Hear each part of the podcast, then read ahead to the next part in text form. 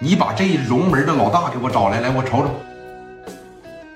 我们三哥要是在的情况下，你觉得我们能让你打了吗？我们这么受气吗？哎，三哥没了，去年毙了。我跟兄弟们说，刚刚跑到了山东，也是躲了很长一段时间，躲了大半一年，今年也是松快了一点说你看这重出的江湖，你三哥，你三哥就是你们老大呗，整个南下支队、北上支队、鬼队、虎队、狼队的老大呗。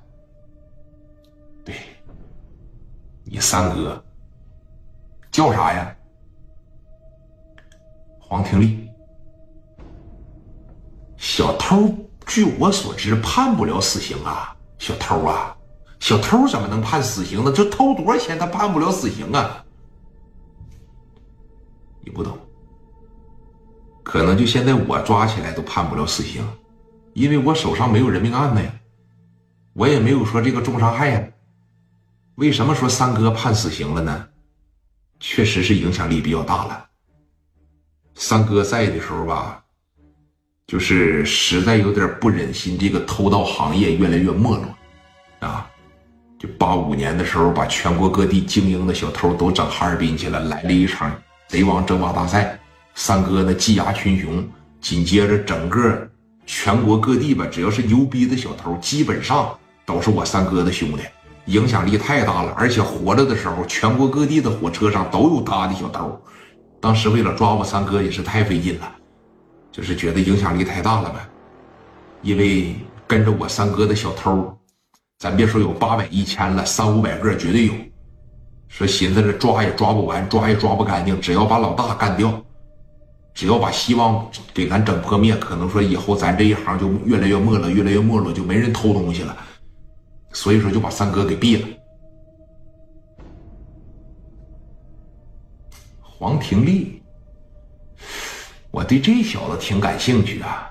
你看着啊，什么东西都是缘分。他紧接着又问：“那你老大为啥叫三哥呀？”你看我三哥有几个把兄弟，老大叫乔四儿，老二叫好瘸子。行了，行了，行了，你别说了，我对他们也不感兴趣。你听吧，此时的聂磊要是再多听三个人的名字，他就能听到李正光。九一年的时候，李正光在延吉躲着呢。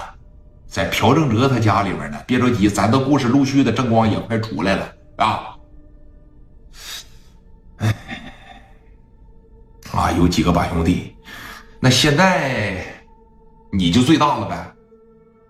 要论的情况下，我绝对不是最大的，因为我老大有个恩师，叫刘德明，绰号是沧州鹰，沧州的呀，不是，也是咱们山东人啊，不知道为啥整个外号叫沧州鹰。啊，可能是比较苍吧，可能整个外号叫沧州鹰，也是山东人。你能把他找来吧？说你看老头那么大岁数了，说你看这不扯淡一样吗？这不啊，是这怎么能给他打电话呢？咱这不没大没小了吗？说怎的呢？他说你不知道，干我们这一行的吧，规矩特别大，没有规矩都不成方圆。